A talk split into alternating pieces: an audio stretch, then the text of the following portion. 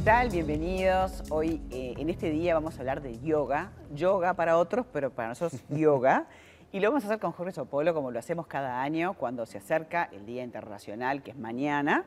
Hoy 20, este, podemos decir que ayer hubo celebraciones y que mañana va a seguir habiendo. Jorge, un placer tenerte. Un gusto estar acá, María. Y maestro, maestro de yoga, por supuesto vinculado al Instituto de Carrasco, pero además a una agrupación, ¿no? Exacto, este año tenemos una agrupación oficial que es la Agrupación Nacional de Instituciones de Yoga, que ha surgido a raíz de todo este proceso de estar año a año organizando el Día Internacional de Yoga. Entonces, esta vez eh, tenemos esta agrupación que es una entidad de segundo nivel, agrupa entidades en sí como socias. Claro, y aparte la unión hace la fuerza. Y hablando de la unión, es lo que se celebra, ¿verdad? Exactamente. La unión, el aquí y ahora, lo, que el yoga consigue con la respiración y el movimiento, que es maravilloso, esa, esa unidad de encontrarnos en el presente.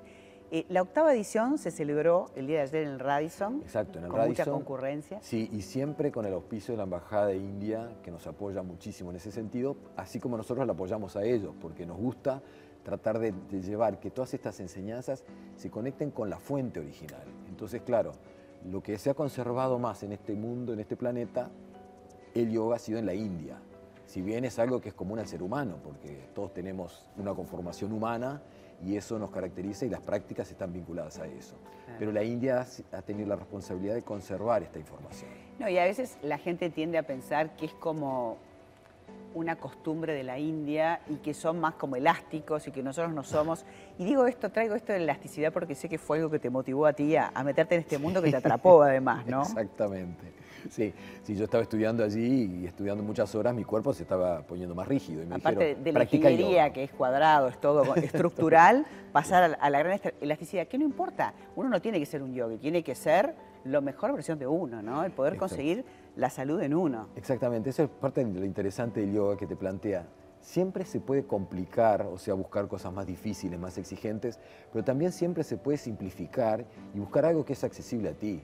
O sea, el trabajo con las articulaciones, el trabajo consciente con la respiración, eso todo el mundo lo puede hacer. No, y aparte tiene impacto inclusive en el funcionamiento de los órganos, porque hay ejercicios específicamente para la gente que está constipada o para la gente que tiene que adoptar una postura o, por, dolores crónicos, ¿no? que se pueden minimizar. Fíjate María que el solo hecho de profundizar la respiración, hace que el movimiento del diafragma, que normalmente viene a ser de 3 centímetros, se amplíe a mucho más, a 6 o 7, y eso que hace modifica la situación con el corazón, con la parte digestiva, porque estás bombeando internamente de una manera consciente al profundizar tu respiración, que básicamente estamos usando la quinta parte de nuestro pulmón.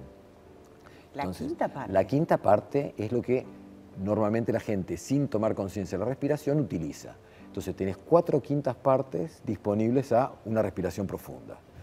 Y eso hace que cambia tu eh, vida. Comiendo sano, descansando bien y practicando yoga, tenés una larga vida, porque, porque así es. Y bueno, lo vemos a Jorge que está siempre impecable, así que queremos ser como vos. Ay, no, por favor, María. Vos tenés un buen ejemplo también y tú también haces tus prácticas y tus... Sí, sí, sí, y aparte también, eh, también lo practico, no, no con, la, con la secuencia que tendría que hacerlo. Pero sí decirles que, bueno, mañana van a estar las casas abiertas, todas las casas de yoga, ¿verdad? Nos proyectamos hacia mañana, el día 21, a tener las puertas abiertas y que todos puedan participar y experimentar de una manera amigable, porque los invitamos en forma gratuita y de entrada libre, a muchísimos de los institutos de yoga que hay en el país. Entonces, tenemos esa política de puertas abiertas, algo como el Día del Patrimonio. Qué bueno, qué Entonces, los institutos de yoga abren sus puertas a que puedan conocerlos, a, saber qué es lo que se practica y que cada uno pueda encontrar lo suyo dentro del yoga, porque el yoga es muy amplio en su oferta. Eh, dentro de este fin de semana que tuvimos pasado, tuvimos yoga y educación, yoga y salud, yoga y arte, yoga y música, yoga y niños especiales también. Tuvimos una participación, eso, muy importante. ¿Cómo ayuda fue, a muy bajar la, ansiedad? Algo que todos padecemos y que en el contexto de la pandemia este, también es todo un tema, ¿no? Nos agudizó sin duda eso y aumentó muchísima la gente que practicó yoga por el hecho de que estás en tu casa, en un espacio limitado, y entonces fue uno de los recursos que mucha de la gente ha adoptado. Lo lindo es compartirlo eh, con un profesor que te puede corregir. Exactamente, eso es, importante y eh, sin duda a través de Zoom se puede aportar mucho, lo presencial tiene también su valor importantísimo, pero esto de la aplicación a través de, la, de, la, vibración sutiles, porque esto se transformado en algo mucho más sutil, es importante y, tiene su validez. Un placer hablar contigo, además transmite una paz y una calma que, que, nos, hace bien. Eso es responsabilidad de los maestros que nos han enseñado, no solo nuestra. Jorge, muchas gracias, que sea un éxito un gusto, María. Este, mañana y aprovechen esta oportunidad quienes no se han acercado al yoga para tener esta instancia en forma gratuita de, tomar contacto y de, vivirlo, vivenciarlo. Eh, tener la experiencia personal. Gracias, Jorge. Gracias.